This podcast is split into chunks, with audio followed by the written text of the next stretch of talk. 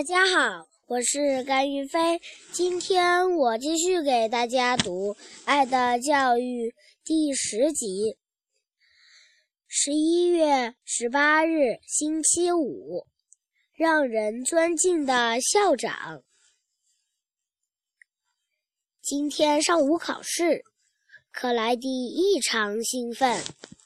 他读二年级时候的老师来监考。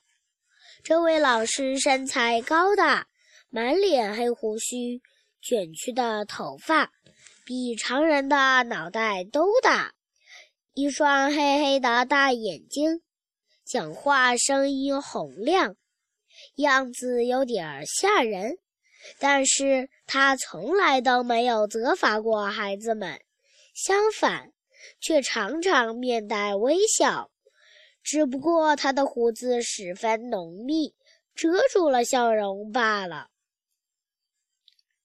我们学校共有八位老师，其中有一位模样像学生，很年轻，没有胡须，是个辅导教师。五年级的老师是跛脚。常围着一条大围巾，他有严重的关节炎。五年级还有一位年老的老师，头发全白了，还在盲人学校兼课。此外，还有一位衣着很讲究的老师，戴着眼镜，金黄色的胡子，外号叫小律师。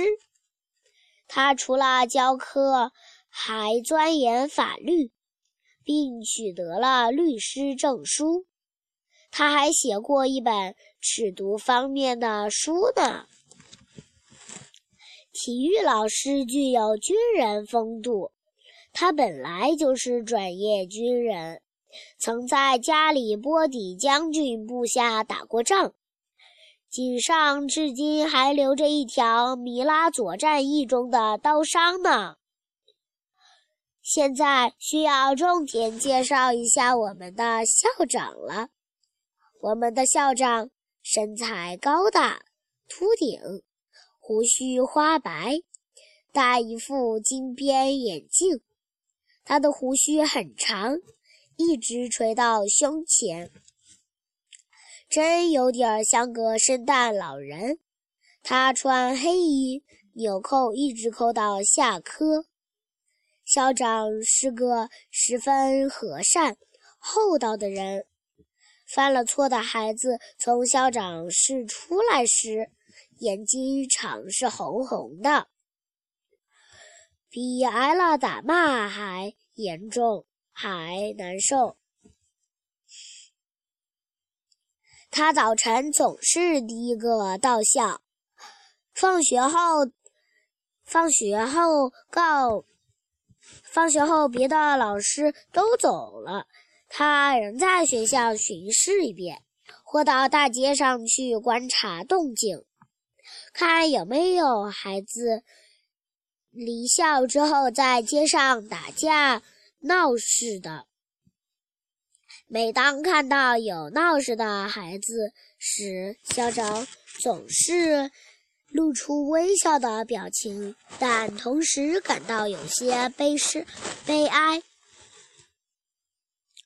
自从校长的爱子当志愿兵牺牲之后，他的他脸上就不再有笑容了。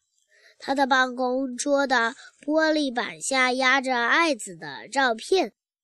校长自从遭到狮子的打击后，他就想辞职，已经写好了给市政厅的辞职申请书，只是因舍不得离开可爱的孩子们，才迟疑着没有交上去。